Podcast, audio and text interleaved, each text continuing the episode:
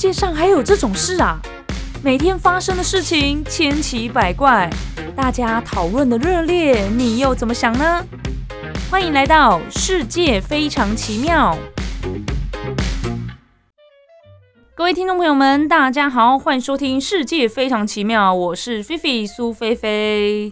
今天呢，也整理了一些很有趣的新闻，要来跟大家做分享讨论啦。那首先要给大家分享的第一个，这个真的太可爱了。你们家有养狗狗吗？要特别是狗狗哦，因为猫猫不太会叫嘛，可是狗狗会叫。那你们家的狗狗如果遇到比如说快递来啊、邮差贝贝啊、按门铃啊什么的。会大叫吗？我们家之前有养一只狗狗，然后那只狗狗因为是小型狗，我不知道是不是跟这个有关呢？小型犬是比较容易神经质，好像有那种讲法，对不对？所以我们家那只狗狗也是，只要有人按门铃啊，就会一直叫，一直叫，一叫。然后还有曾经是我朋友来我们家，然后他也是哇很紧张，一直狂叫猛叫。那时候他也来我们家没多久，就是。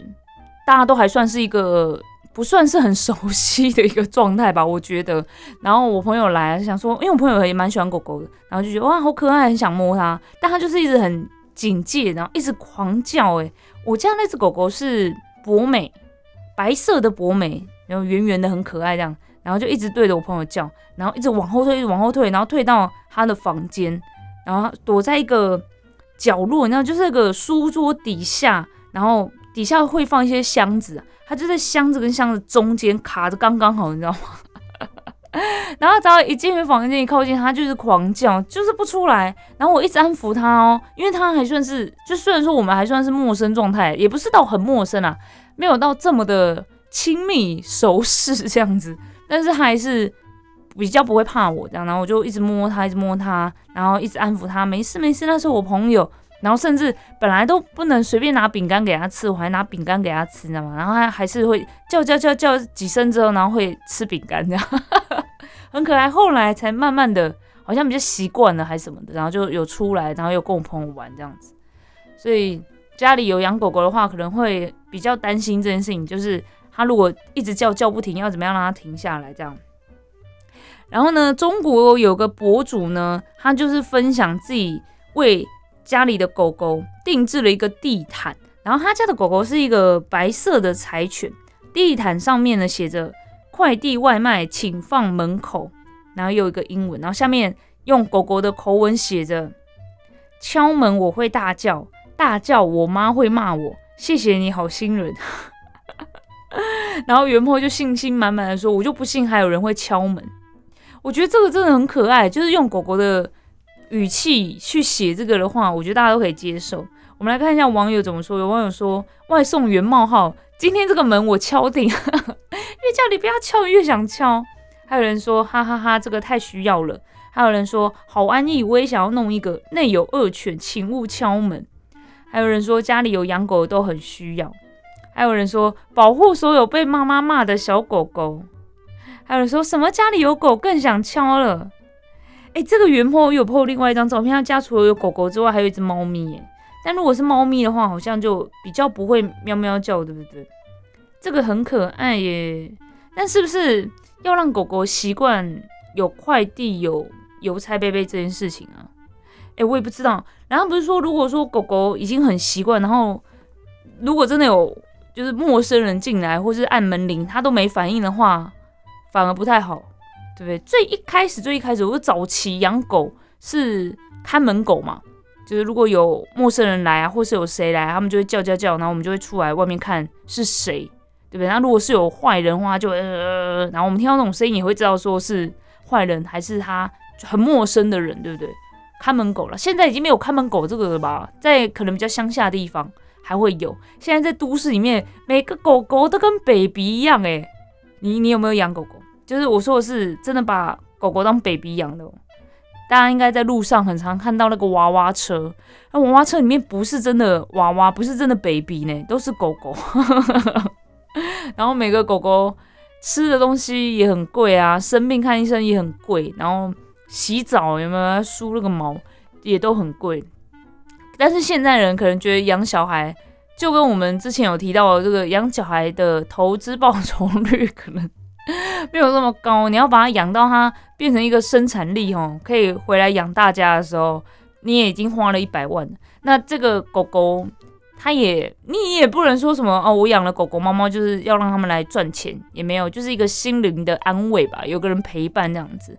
哎，但是也是很多人靠狗狗、猫猫赚钱呢，网红那种有没有？拍照片啊，然后就可以接夜配之类的。那也是要真的很厉害，那那他的那个猫猫狗狗要很怎么讲，配合度很高，对不对？有一点点演员天分才有办法帮爸爸妈妈赚钱啊。那接下来要跟大家分享这个，也是狗狗一直叫一直叫。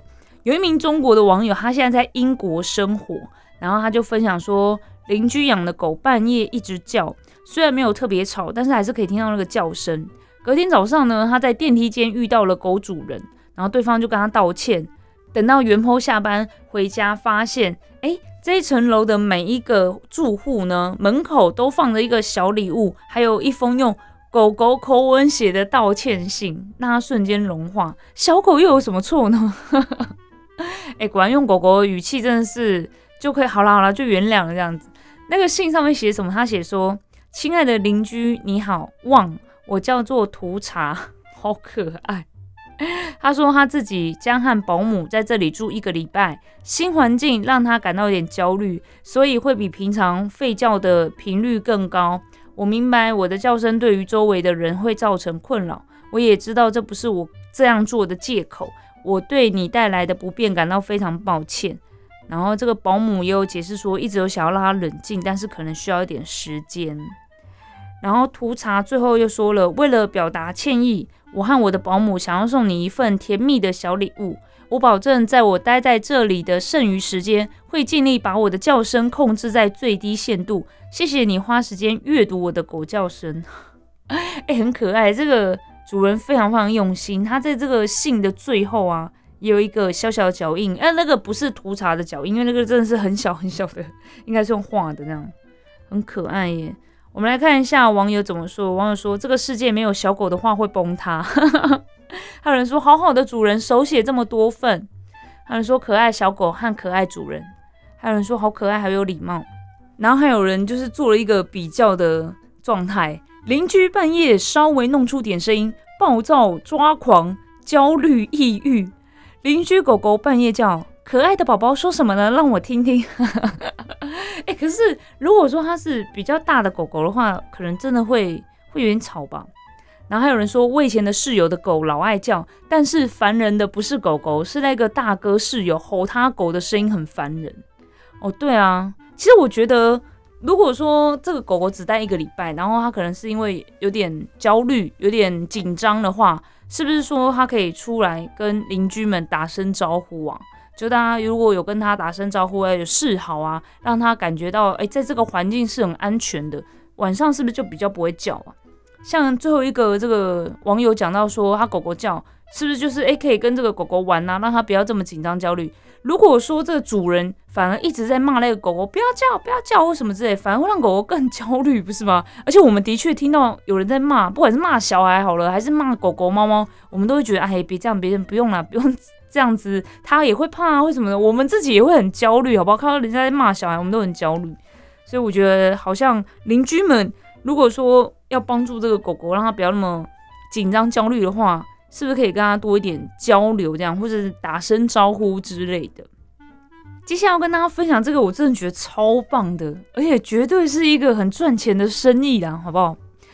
大家讲到仔仔呢这种形象，你们会想到什么样子？可能跟胖有点关系，我也不知道为什么，大家都会说死肥仔，死肥仔。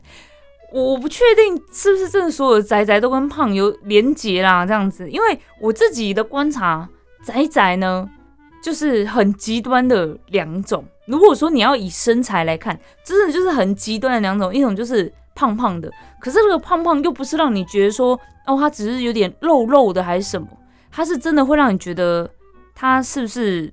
还是要去运动一下的那种感觉，然后就会有点担心他的身体状况。然后另外一种就是很极端的很瘦，那种瘦到会让你觉得你是不是应该要多吃一点那种感觉。我我不知道，这是根据我的观察，但这并不是说是很多人都是这个样子，因为很胖很胖跟很瘦很瘦这种两种极端的身材，走在路上你会比较容易看见嘛，你就比较想要多看几眼，然后说哇怎么瘦成这个样子？啊是有有在吃饭吗？然后另外一种就是呃怎么这么胖那样子，身体状况还好吗？只是我觉得这两种极端是比较容易被发现而已。那如果说你就是一般身材或者普通人，好不好？这个大众脸的话，在呃不管是诶追星的圈子里面，还是说呃喜欢阿尼美这个二次元的圈子里面，都比较不会特别被注意到。我觉得啦，就是在路上也是啊，路上我们都一定会比较注意到。比较特别的，或是奇装异服的人，就想要多看几眼，因为他就是所谓的不符合我们所谓的正常啦，这样子。所以我自己的印象，哎，真是请各位仔仔不要，我觉得我是默默得罪人，就大概是这两种这个类型都还蛮常会看见的。然后为了要让这个仔仔能够开心的运动呢，日本就有一家专门为了女性仔仔开设的健身房。一进去就会看到充满动漫、游戏、漫画元素的运动空间。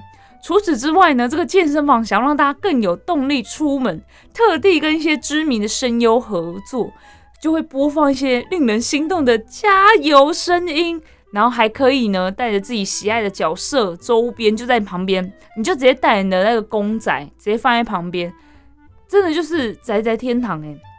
我来帮大家看一下这个画面哈。哇哇哇哇哇！哎，如果说你喜欢的角色刚好是跟运动相关的，不管是棒球啊，还是网球啊、排球，日本比较多，还有篮球。如果你喜欢的角色是跟运动有关的，然后如果还有做公仔或者有做那个亚克力板，有没有摆在你旁边，感觉他就在跟你一起运动，然后他在督促你哦，怎么会那么令人心动呢？好不好？来，这个健身房目前已经开设了五间呢，在池袋、秋叶原、新斋桥都有。然后这个创办人呢，他就说，为什么他想要创立这种特殊主题的健身房？他说，他也是女孩子，他说他从小就很喜欢看动漫、漫画，还有玩游戏，基本上可以说是资深的宅女，有空就会待在家里的那种。但是呢，随着年龄的增长，他发现自己的体重日渐增加。即使靠着节食也无法瘦下来，因为我们年纪大了，那个新陈代谢就低了嘛，对不对？他说胖了之后呢，也不能再穿自己制作的衣服哦，可能有在 cosplay，他就觉得非常挫败，所以开始健身，了解到运动的重要性跟快乐。然后后来呢，他就看到有些宅宅朋友因为兴趣工作的关系，只能长期待在家里，或者是体力太差，不能去参加喜爱角色的现场表演活动而沮丧那样。工作让你们怎么了？让你们体力太差这样子，然后他就决定要来做这个，让宅女们也可以拥有健康的身体，然后才建了这个健身房。我觉得很棒哎。然后他说，除了就是有布置这些动漫的角色的一些东西之外呢，他们的教练也都是资深的宅宅哦。哎，这教练很也很也很棒哎，就是。虽然说也有自己的兴趣爱好，然后可是是有在运动，那绝对可以激发我们这些有其他兴趣爱好，然后可能不太运动的人，因为就会觉得说，哦，有一个人也是可以做到这个样子，然后我们就可以一起这样。还是说，有些人可能会跟教练一对一指导的时候，觉得没有话题可聊，但是在这边呢，宅女们就可以跟教练大聊特聊喜欢的作品、角色或者是爱好，主打一个找到知音的概念，好棒哦！说不定也是可以促成几段姻缘呐，几段良缘这样子。然后他目前呢，已经跟三位声优合作录制《加油鼓励声》，哦，好棒哦！哎，真的觉得很棒。我真的觉得，如果说你很喜欢那个声优，就是这个角色的配音员的声音，然后鼓励你，你就觉得很像是你喜欢那个角色在鼓励你啊，感觉很棒。然后很多的顾客有填写回归的时候，也说自己是因为声优的缘故才想说来试试看。他觉得这招很棒，好棒哦！哎，我跟你说，我觉得这个可以做，除了说是针对仔仔，就是针对追星族吗？我跟你讲，就是因为我自己本身是追星族，我非常非常懂追星族，好不好？我就一直很想，哎，我之前有跟大家分享过我想要开店这件事吗？好像没有，对不对？我好像没有在世界非常奇妙讲过。我跟我一个一起追星的同好朋友啊，就是在假日，也不是说很常这么做，就是偶尔可能有一些什么，比如说喜欢的偶像拍的电影，然后那电影有在台湾电影院上映，那我们想要去看那个电影院的话，我们就会约嘛。那会约的话，会先约在网咖，在网咖一起看影片啊，或者是聊天啊，干嘛之类的。然后到了那个电影呃上映的时间再去这样子。然后一其实一开始是我们就是想要一起聊偶像的事情，然后是我朋友说他有去过网咖，然后觉得还蛮不错。那有有些网咖有包厢嘛，这样子就是可以一起在那边聊天，然后看杂志啊，或是还有看电视这件事情。然后呢，我们就觉得说，哎，这件事情其实可以做，我们应该要开一个网咖。那网咖就专门拿来追星的，你知道吗？就是里面摆设了杂志啊，或者说有一些 CD 啊。然后 DVD 的播映，就是那种演唱会 DVD 播映这件事情的话，可能还要看，就是要看那个公播权的一个状态，这样就是我们连这个都想到了，你知道吗？反正就想了很多，就觉得一定可以制造出一个就是追星族天堂的地方那样子。然后我就一直在想这件事情，然后有时候也会开玩笑我跟我身边朋友说，我很想要开网咖。我跟你讲，我朋友都跟我说觉得可以做，你知道吗？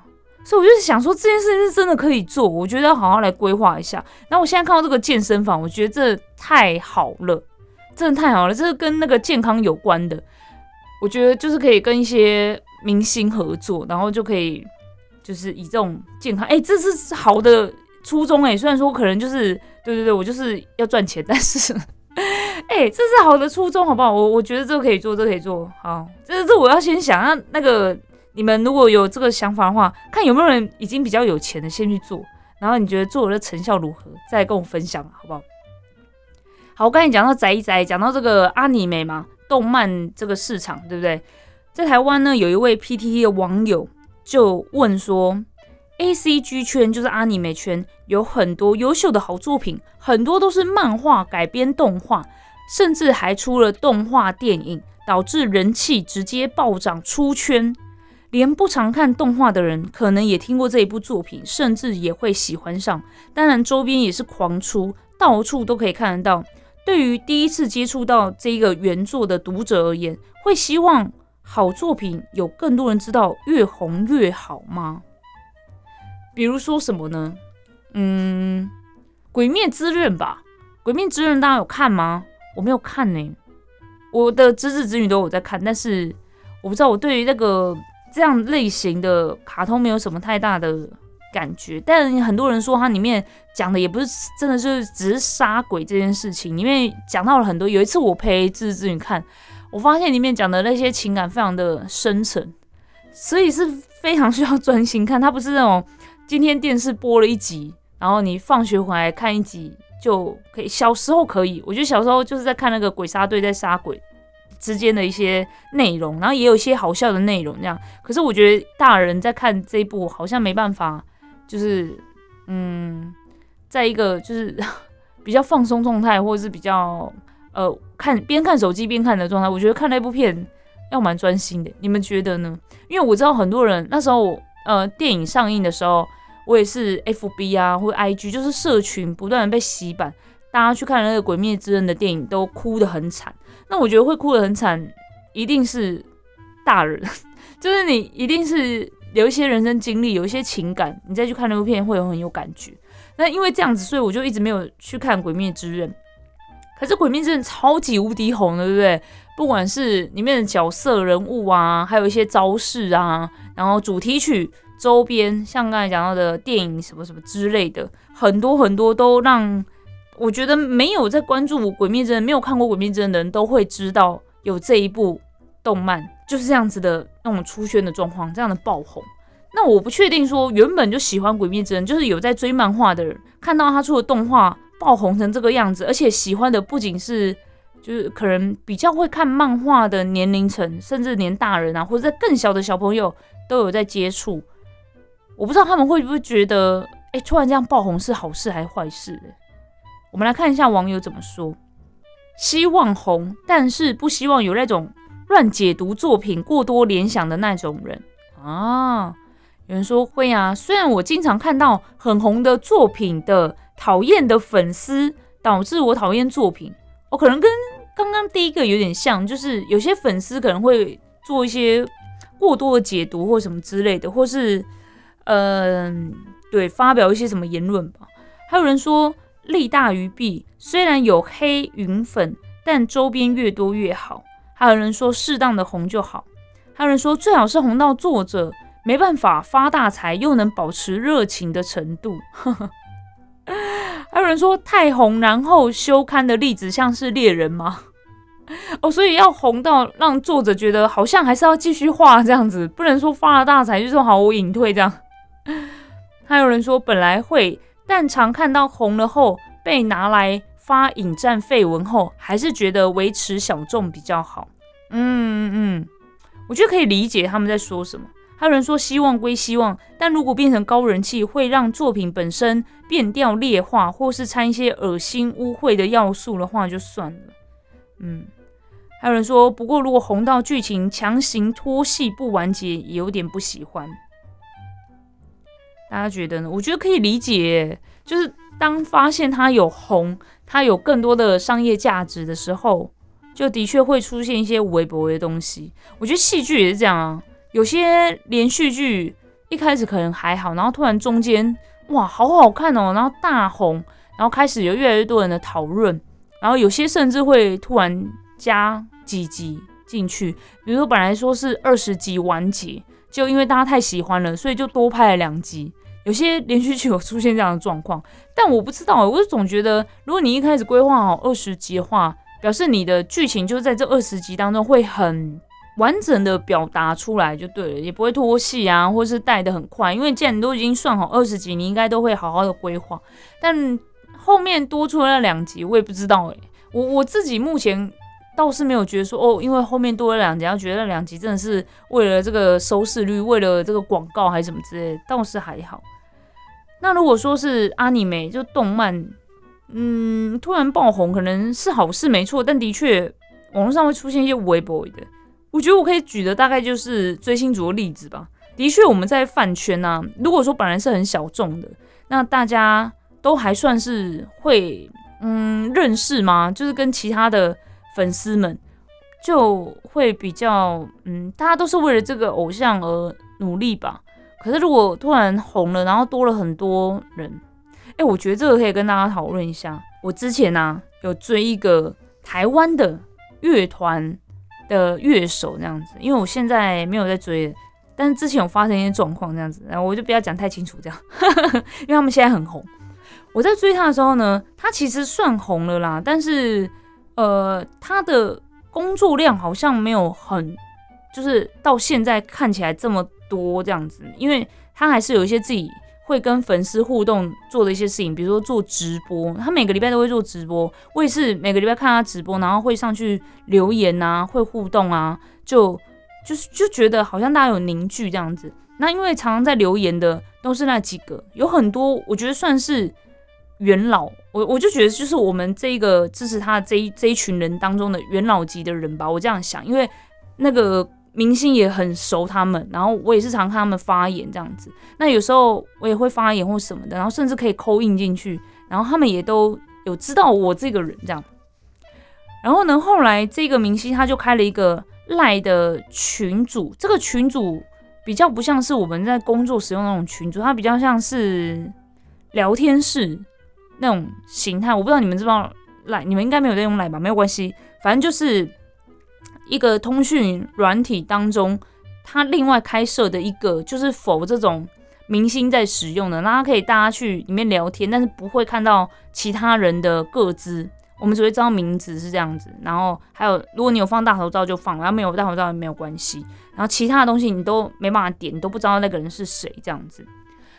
然后本来我们就是小众嘛，小小一群人。然后在里面比较常讲话，就是一群，我就刚才讲的那个元老。为什么会觉得他们就是元老呢？是因为之前这个明星生日的时候呢，他们有举办一个生日会，然后那个生日会他们就去租了一个场地哦，然后在场地里面摆了很多跟这个明星有关的东西，然后还有他们拍的照片啊、画的画啊等等的。然后这个明星当时也有来参加这个生日会，因为我有去嘛，我就是想说，哎，我就很喜欢参加这样子的活动，我就觉得哇，大家都很有热情。然后这个明星真的是很用心，他也是打扮的漂漂亮亮。他接下来好像刚好有有什么活动，我忘记我我忘记他是不是特地为了这个活动精心打扮，然后就来。我就觉得哇，这个气氛很好。然后甚至我们还一个一个跟这个明星讲话，然后拍照这样子，就整个气氛我就觉得很好。然后那时候去的人有三十个人吗？我不知道，反正就是算是我觉得很小很小很温馨。然后大家都会彼此知道是谁，这样，因为有人跑来跟我讲话，说你是不是那个谁谁谁这样。然后后来就开了这一个赖的这个聊天室嘛，然后所以一开始都是这些元老，然后我也是，因为我觉得他们真的是很用心，在连生日会都举办哎，所以我也是很尊敬他们这样子。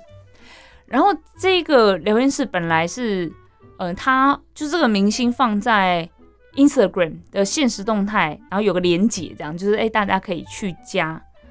然后他是一阵一阵，他们不是每天在宣传，就是偶尔突然宣传这样子。然后有一天，他就是会突然，你知道吗？暴增很多人去加入这个聊天室，然后可能就是一阵一阵，突然来了很多新人。那因为我觉得，呃，我也不知道为什么，刚好我觉得这些元老跟我，就是我们比较常在这个聊天室，呃，就是原本在直播当中很常聊天这群人，大家都是出社会的人吧，对啊，就是比较成熟。我觉得大家就是，呃，在工作之余支持这个明星，所以比如说他有呃呃什么样子活动，比如说上节目啊，或者说诶演唱会啊，或参加音乐季等等，就会有人去参加，然后有人会拍照，然后拍照的话就会分享给大家，就在那个聊天室里面 PO 照片，然后大家就会回一阵，就是好帅哦，好好看哦，什么之类的嘛，这样子。但这件事情就是只会在有表演的时候。才会有人剖，然后才会有人讲话。平常是不会有人讲话的，你就知道这个聊天室，我觉得大家算是蛮有规矩嘛。我也不会讲，反正大家就是在那边也不会乱聊天，也不会突然 Q 谁讲什么，或或是就算是讲这个明星的事情，绝对也是在有活动的时候，大家才会突然讲话这样。我就觉得很舒服，我觉得这个聊天室给我感觉就是大家也不会在那边自己聊自己的乱讲话或干嘛，就很舒服。然后，但是大家会彼此分享这个明星的事情，然后明星偶尔上来也会跟大家早安这样子。然后呢，就在一波又一波的人进来之后啊，开始就是有一些年纪比较轻的吧，或是他觉得在这样的场合应该要更热闹吗？我不知道，就开始会聊天啊，会主动抛一些东西。那些东西可能跟这个明星比较没有什么太大关系，可能是我最近要去参加什么音乐季，呃，有没有人也要去？然后我觉得，哦，大家都除了喜欢这个明星之外，也喜欢其他的乐团或是其他类型的音乐，我觉得也很棒。就在这个当中还可以找到其他同好是不错的。但是他们聊到有点自己在聊自己的那种感觉，就是开始说，哦，我也喜欢那个谁谁谁，我也是喜欢那个谁谁谁，对啊，那表演最近怎么怎么之类的，就聊到那个。讯息一直在跳，你知道吗？一直叮叮叮。然后我想说，哎，我我也没有要参与聊天。然后其实他们聊的东西的确跟这个聊天室的这个宗旨不太一样，因为我们就是只 focus 在这个明星身上，但他们就在聊别的事情。然后就有人出来说，哎，如果你们要聊的话，要不要自己私下加好友去聊这样子？然后我就觉得，嗯，好像。在增加了更多的人进来之后，这个环境有点变了，还是什么的。然后后来我跟你说，更可怕的是出现了一个很像班长之类的人，就是他会，就是觉得说，呃，我们应该要做点什么，你知道吗？比如说，啊，这个这个聊天室呢，是不是要让更多粉丝知道？因为大家知道这个地方，这个小天地呢，是透过这个明星。在 IG 上面发嘛，那这个他又不是一直在宣传，因为的确他觉得这个也是一个小天地，他喜欢呃喜欢他的人都会聚集在这边，然后其实我们也都不会宣传说大家要不要加这个聊天室，也没有。然后他就说，那这样子的话，是不是应该要让大家进来，然后设这个聊天室还可以设密码，就你要呃就这种问答，要确定呃你是知道这个暗语的人，你 就可以进来这个聊天室这种。然后他就开始呃。主张一些事情，这样子，哎，我们是不是应该要来宣传啊？然后也要到这个乐手的自己的乐团里面去做宣传，然后就说，哎，是不是要设密码？然后设这个好吗？或干嘛吗？他就开始很努力在做这件事情。他们就是想要把这个聊天室壮大这样子。然后就是因为他的这一番操作，哇，加进超级无敌多人，就突然就一两百个人进来。然后这一两百人进来之后呢，呃，我可以理解大家就觉得很开心，可以来到这个小天地嘛，那就开始欢呼啊，干嘛怎么之类的。然后主张这件事情、主导这件事情的人呢，然后就会在上面说。哇！我有把一批粉丝带进来了，然后我们要把这个天地壮大，我们要就是要突破多少人这样子。然后当这个聊天室突破多少人的时候，还真的会有人说：“耶，我们突破多少人呢？”然后什么什么之类的，然后这边欢呼。那我跟你说，这个时候啊，包含我还有其他的元老都没有出来讲话。然后那时候在想说，因为我我我们都没有讲，我跟你讲，我们都没有讲说。我们希望这个小天师地保持什么样子？但是我觉得大家就是有那个共识，你知道吗？就觉得哦，在这里就是这样就好了。我们就是针对这个明星有什么新的照片来做讨论就好了，其他的都不要多说。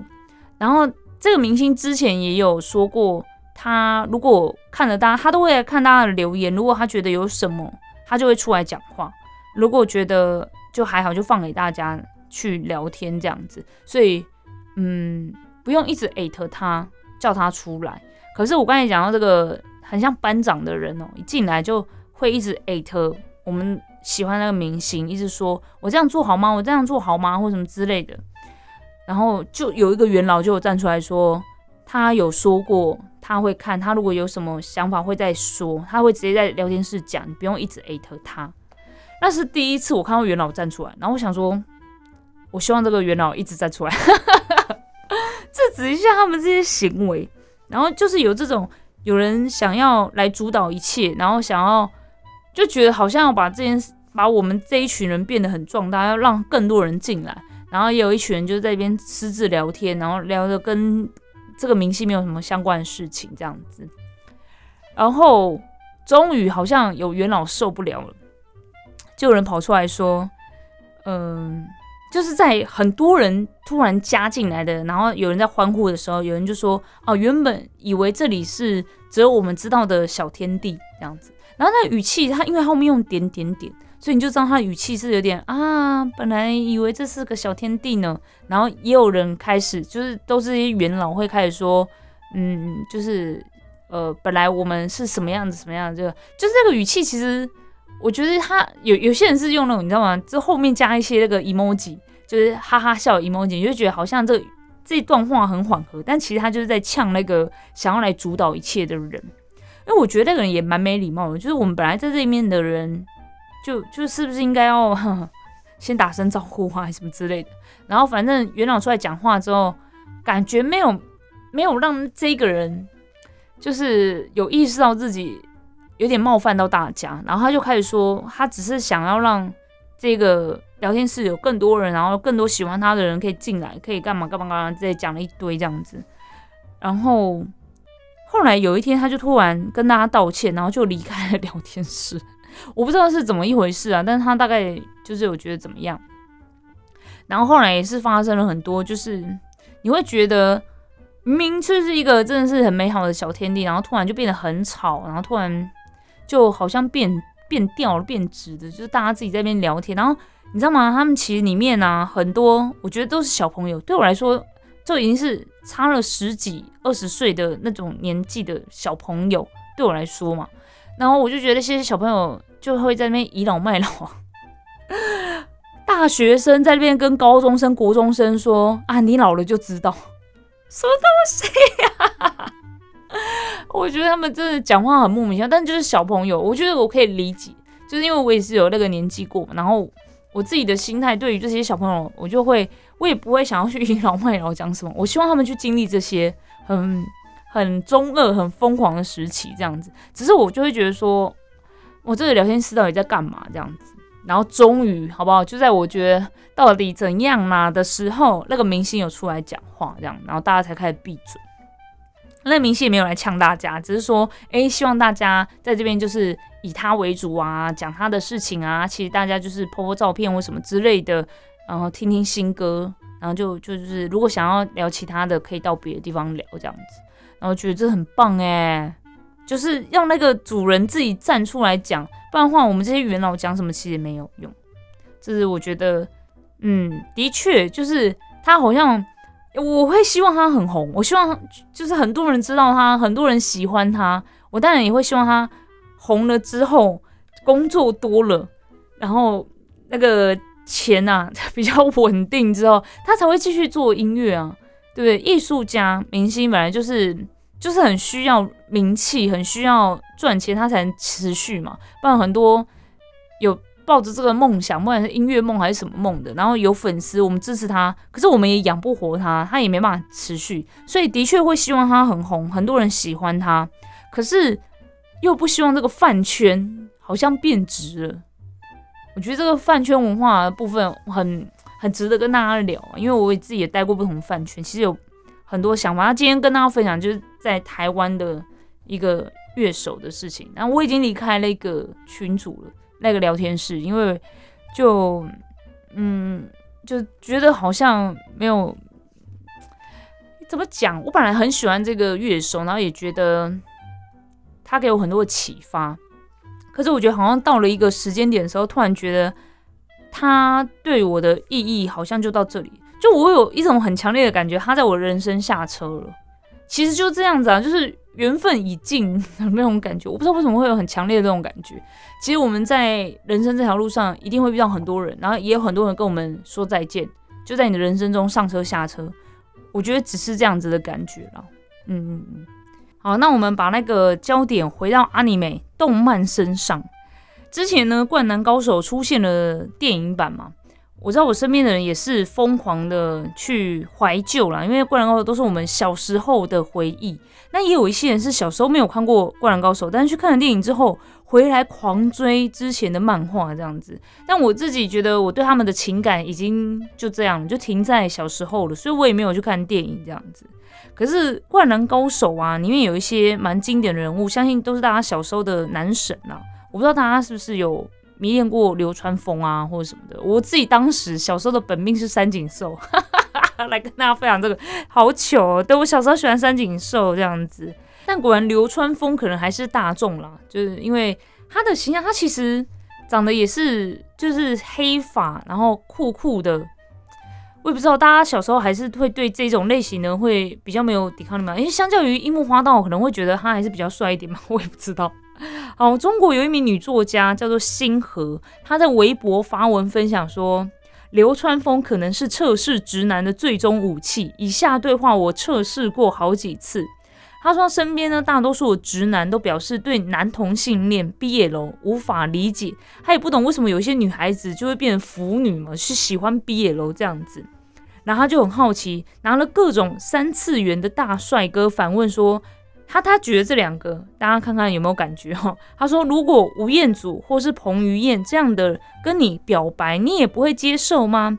通常情况下，直男都会秒回，肯定不会，这是原则问题。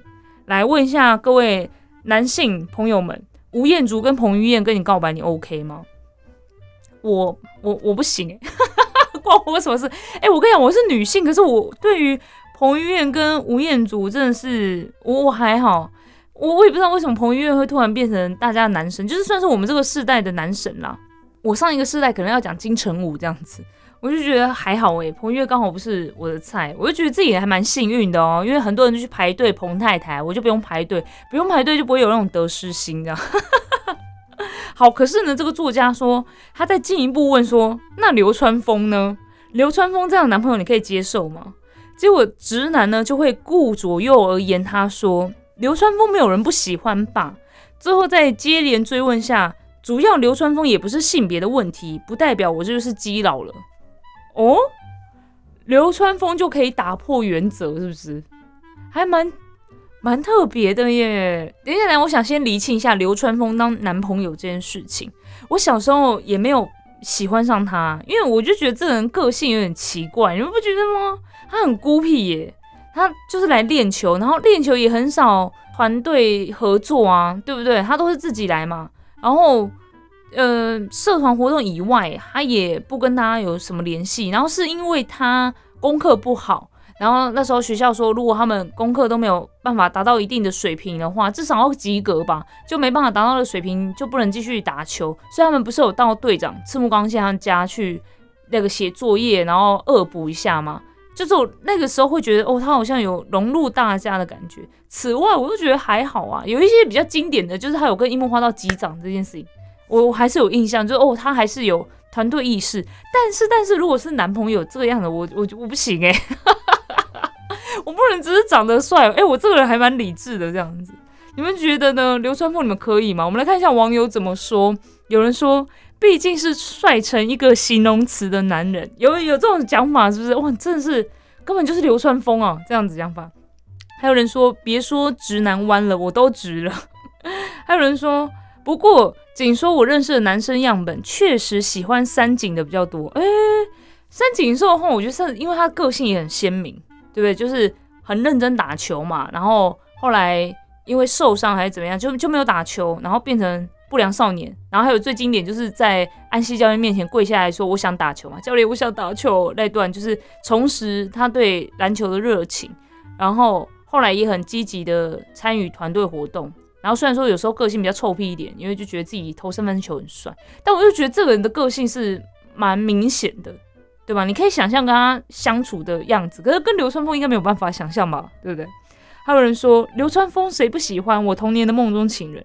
还有人说，多年后再看，这可是笔下唯一的冷白皮实力高富帅，谁能不爱？等一下，等等，流川枫是高富帅吗？流川枫家里有钱是不是？我也我也不知道哎，可能有，我没有注意到这件事情。还有人说，流川枫可是连单细胞生物都会喜欢的男人。哎，还有人说，毕竟只有流川枫有下睫毛，我觉得井上也很爱流川枫。井上就是这个井上雄彦，作者作者。哎。真的诶，只有他有下睫毛吗？哇，好特别哦！还有人说直男朋友冒号，虽然我也喜欢宫城良田，但流川枫是最帅的，不接受反驳。哎，我不知道哎，我反而不能理解，因为 我反而不能理解，因为我是喜欢三井寿这样子。流川枫的帅哦，我觉得有些人就是他那个帅是。同性也很喜欢的，男生也会很喜欢的。那当然，以这个男性漫画来说，一定会有这种让大家觉得非常崇拜的角色。就男生可能会觉得哇，好帅，我就看到他就觉得很想要成为他。也许有这样的角色。我跟你讲，三次元也是有的。以明星来讲，男生也会很喜欢的，像彭于晏嘛、吴彦祖，其实也都是男粉很多的。我觉得其实还蛮多这种，就是你会觉得他。会让你很憧憬，你反而不会嫉妒他，你会很想成为他的这种感觉。但我没有想到流川枫也是这样子的角色，哦，好酷哦！那你喜欢谁？如果你有看《怪人高手》，你喜欢谁？然后欢迎大家来跟我分享。好啦，以上呢就是今天的世界非常奇妙，感谢大家收听，我是菲菲苏菲菲，我们下次见喽，拜拜。